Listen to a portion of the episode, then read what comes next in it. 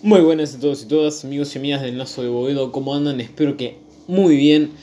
En esta ocasión, martes 18 de febrero, estamos acá para hablar de lo que pasó en el, bueno, en el trágico traspié de San Lorenzo en Talleres, en la cancha de Talleres de Córdoba, el último sábado 15 de febrero. Mi nombre es Gonzalo Extremadouro y me hago cargo de todo lo que voy a decir. Pero bueno, empezamos hablando del equipo que paraba cada uno. El equipo de Alexander Medina, un 4-2-3-1, era el siguiente. Guido Herrera en el arco, Tenaglia, Pérez, Medina, Díaz, Cubas, Mauri, Menéndez, Fragapane, Parede y Bustos como único delantero. El equipo de Monarris, un 4-3-1-2, Torrico, Peruzzi, Gonzalo Rodríguez, Donati, Pitón, Ramírez, Poblete, Palacios, Romero, Oscar de enganche, Ubita Fernández y Ángel Romero, la dupla arriba el, banco de cada uno, Caranta, Gandolfi, Navarro, Moreno, Pallero, Pochettino y Comar para el local. En cambio, en San Lorenzo, Monetti, Herrera, Menosi, Hauch, Arias, Torito Rodríguez y Adolfo Gaich, que volvía de el preolímpico con la selección. Dicho esto, vamos a empezar a hablar de lo que fue el partido unos primeros minutos en los que Sanoso no se lo veía muy bien, después tuvo una pelota parada que casi conecta a Donati, era muy probable el gol que habría el marcador, pero bueno, no se pudo. Un gran centro había sido de de ¿cómo es? De Oscar Romero, muy bien ejecutado. Casi le conecta el flaco para meter el 1 0. En el minuto 23 es amonestado Medina en el local. Y en el 25 acá empieza la debacle. Donati hace una falta en la puerta del área y el que recibe la amarilla es Ramírez. Por un error grosero del árbitro. Penoso, porque la verdad que fue una vergüenza el arbitraje de Ariel Penel. No le sorprende a nadie porque es un árbitro bastante payaso, pero bueno, es lo común en este tipo. Básicamente Ramírez vio la amarilla por una falta que no fue. En el minuto 42 Ramírez es medio imprudente, va por atrás, eh, a cortar. Y era una amarilla, pero como ya había visto una amarilla que no le correspondía, cuestión se traslada en una doble amarilla y expulsión para San Lorenzo, falta de 3 minutos, algo que ya es una costumbre, eh, tener un expulsado en el equipo, pero bueno, es lo que nos viene sucediendo, en este caso está súper mal aplicada la roja porque la primera amarilla no existía, así que, en fin, los árbitros acostándonos una vez más no es algo que nos sorprenda, así que hubo un cambio con, ese, con esa sanción disciplinaria, esa expulsión, 11 contra 10. Empieza el segundo tiempo, en el entretiempo básicamente, entran dos jugadores en San Lorenzo, Cachira Arias y Adolfo Gaich, se retiran los dos Romero. Y en Talleres se retiró Enzo Díaz e ingresó Tomás Pochettino, que está a préstamo de Boca, si no me equivoco. Ahora, bueno, vamos a hablar al final del partido de lo que pasó supuestamente con los Romero. En fin, me parecen unos cambios de mierda, porque Gaich, sí, en realidad, bueno, el de Gaich era bastante lógico porque hizo un buen segundo tiempo. Tendría que haber salido Ubita, en todo caso, porque a ver, sacás a un enganche y a un delantero para poner a un defensor y a un delantero, empatando 0 a 0.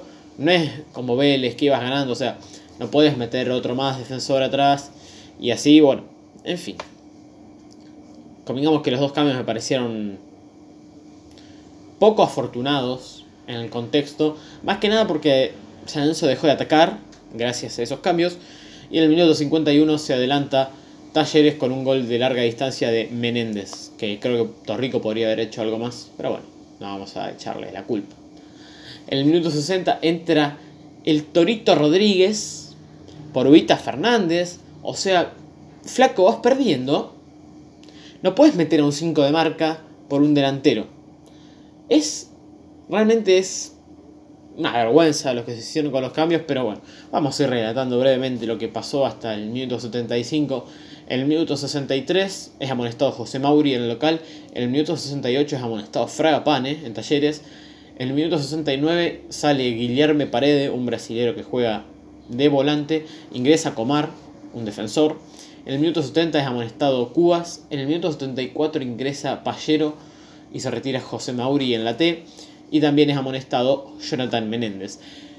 Talleres es un equipo que se dedicó a pegar como que si no hubiera mañana. Un equipo que tiene, no sé, la suciedad como táctica fija. Y realmente fue penoso porque el árbitro nunca los penalizó de la manera que debía. Mauri lo rompió todo a Ubita Fernández. Ahora ya vamos a hablar de eso después. Porque después de hablar de lo que pasó en el partido, tenemos que hablar un montón de cosas también que tengo en el tintero, como se dice.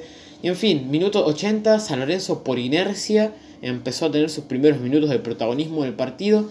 Y acá vamos a llegar a lo que más me interesa. En el minuto 85, Pitón se queda solo contra Herrera, patea al arquero, pero bueno, es un lateral izquierdo, no vamos a pedir que sea Van Nistelrooy pateando. Tuvo una gran doble atajada ahí el arquero del local. En el minuto 88, Herrera sale lejos, lo recontra corta Gaich, le pega una patada asesina bien la roja directa, algo bien tenía que hacer Penel. Una roja directa, pero más grande que una casa. Un sorete el arquero, porque ni siquiera se fija cómo estaba Gaich de salud, porque a otro jugador lo rompe todo. Por suerte, Gaich tiene ese portento físico que lo define. Un forro el arquero. Y ahora vamos a pasar a lo importante. Talleres no tenía más cambios. Desde el minuto 88 hasta el 96 que duró el encuentro, no tuvo un arquero. A ver, tuvo al 10. ¿Quién es el 10? A ver. Porque me quiero fijar quién era el 10. Porque literalmente creo que mide 1,70. Eh, Nahuel Bustos. Creo que es el jugador de la selección. Sí, efectivamente. Era él el que terminó agarrando el arco. Poniéndose los guantes. Un tipo que, miren, no tendría que hacer esto, pero lo voy a buscar. No importa si se escuchan los clics ni nada.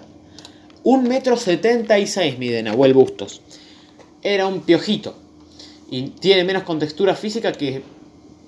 Bueno, mejor no pongo ejemplos.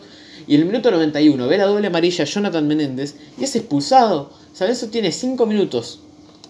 Tiene 8 minutos en los que juega contra un equipo con 10 en igualdad numérica y que tiene un jugador de 1,75m con la 10 de arquero y jugó 5 minutos con todo ese contexto y además con un jugador más en Lorenzo. No fue capaz de patear al arco. El equipo es una absoluta vergüenza. Yo no sé el técnico de este. Bueno, voy a empezar a hacer. Bueno, perdió San Lorenzo, evidentemente. 1-0 terminó perdiendo. No le pateamos al arco a un equipo con un enganche de arquero. Y ahora sí voy a pasar a decir lo que pasó de menor a mayor. Huguita Fernández se retiró lesionado, va a estar entre 6 y 8 meses de baja. La suerte típica de San Lorenzo, llega un refuerzo, se te rompe todo. Típico de San Lorenzo. Y ahora sí, vamos a hablar. Lo que pasó con los Romero. El técnico saca a Oscar Romero para poner a Cachi Arias. Un cambio realmente horrible. Y supuestamente, no sé qué dicen, que Ángel Romero le dice a Monarris. Por mí si se le plantó al pelado aprendiz este que tenemos como DT. Está fenómeno. Pero después, es decir, los típicos partidarios, mala leche, esos que quieren ver a San Lorenzo hundido, esos mismos, los que le inventaban cosas a Guede, los que le inventaban cosas a la gente de bien, básicamente, terminan diciendo que no, que Ángel vio que sacaban al hermano y no salió a jugar ni nada. No, no, no, no, no. Se ve claramente en la cámara de paso a paso, pese a los rumores de todos estos mala leche, que Ángel Romero sale con el equipo a jugar el segundo tiempo y tiene que venir Monetti avisarle que no juega más, que el técnico lo había sacado. El técnico, además de ser un incapaz, un aprendiz y un soberbio, no es capaz de comunicarle a Ángel Romero que no iba a ser parte del equipo en el segundo tiempo como corresponde en la cara. Dicho esto, Romero se fue al vestuario. Enojadísimo como creo que cualquier humano tiene derecho a estarlo. Así que en conclusión, no es solamente la derrota numérica que San Lorenzo vuelve a perder, vuelve a perder tres puntos que tendría que ganar, pero bueno, en fin. Los Romero espero que se solucione el tema porque son de lo mejor que tiene San Lorenzo como plantel ahora. Claramente son jerarquía. Hay, no hay que ser muy avispado para darse cuenta de eso. O sea, aquel que sepa un poquito de fútbol lo sabrá. Y en fin, unos cambios de mierda porque realmente los cambios fueron... No sé, eh, la verdad, horrendo los cambios que hizo. No cambió nada en el partido. Acumuló defensores y mediocampistas yendo uno abajo en el marcador. Así que, en fin, se nos aproxima una fecha complicadísima porque va a ser un partido de local contra un equipo complicado. Sábado 22 de febrero a las 17.35, 6 menos 25 de la tarde, vamos a recibir a Racing Club, que no viene en su mejor momento, pero está dos puntos arriba nuestro. A ver, tenemos, ahora sí, tenemos que ganar sí o sí, pero bueno, ya sabemos cómo es esto. San Lorenzo se ubica décimo con 30 puntos. Pero bueno, saben que si ganas un partido te pones quinto y así. San Lorenzo si gana estos 9 puntos va a empezar la Copa de la Superliga en zona de Libertadores. Ahora, de acá que los gane es difícil. Recordemos que en la fecha 22 visita el Dosivi, que se juega todo por el descenso. Y en la 23 recibe a Lanús un rival directo en la lucha por la clasificación a la Libertadores. Así que dicho todo esto, quisiera concluir diciendo que el técnico es un incapaz. Esperemos que para la Copa de la Superliga o cuanto antes se consiga un técnico de verdad que no haga chistes, que se dedique a dirigir, como hemos tenido buenos técnicos en el pasado. No sé por qué tenemos esa dificultad para contratar a uno. Así que, en fin, un partido horrible de San Lorenzo para variar con lo que venimos viendo. Nada que, no sé, no descubro nada nuevo con todo lo que digo. Los cambios fueron un desastre. El equipo parado fue un desastre. A ver qué pasa con Racing, que yo creo que una derrota puede terminar muy mal en la cancha, porque la gente creo que no se lo banca más. Ni a este técnico, ni a esta mediocridad, ni, ni al ver el equipo así, ni a algunos jugadores determinados como Poblete, que me parece un disminuido total. Increíble que tengamos de 5 a ese muchacho.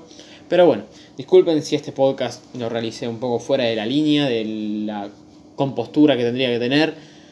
No puedo caretear mi enojo, así que si alguno no coincide conmigo, Gonza-XTRM en Twitter para decirme lo que haga falta o contestar el tweet de este, de hecho. Así que de esta manera concluyo el episodio. Espero que tengan una buena semana, que mejore mucho esto. El viernes van a tener la previa subida a Twitter. Así que nada, nuevo en eso. Esperemos que se vengan los tres puntos. Pero bueno, ya vamos a hablar del choque con Racing en especial y en profundidad el día viernes. Un saludo a todos y todas. Un abrazo y hasta pronto. Adiós.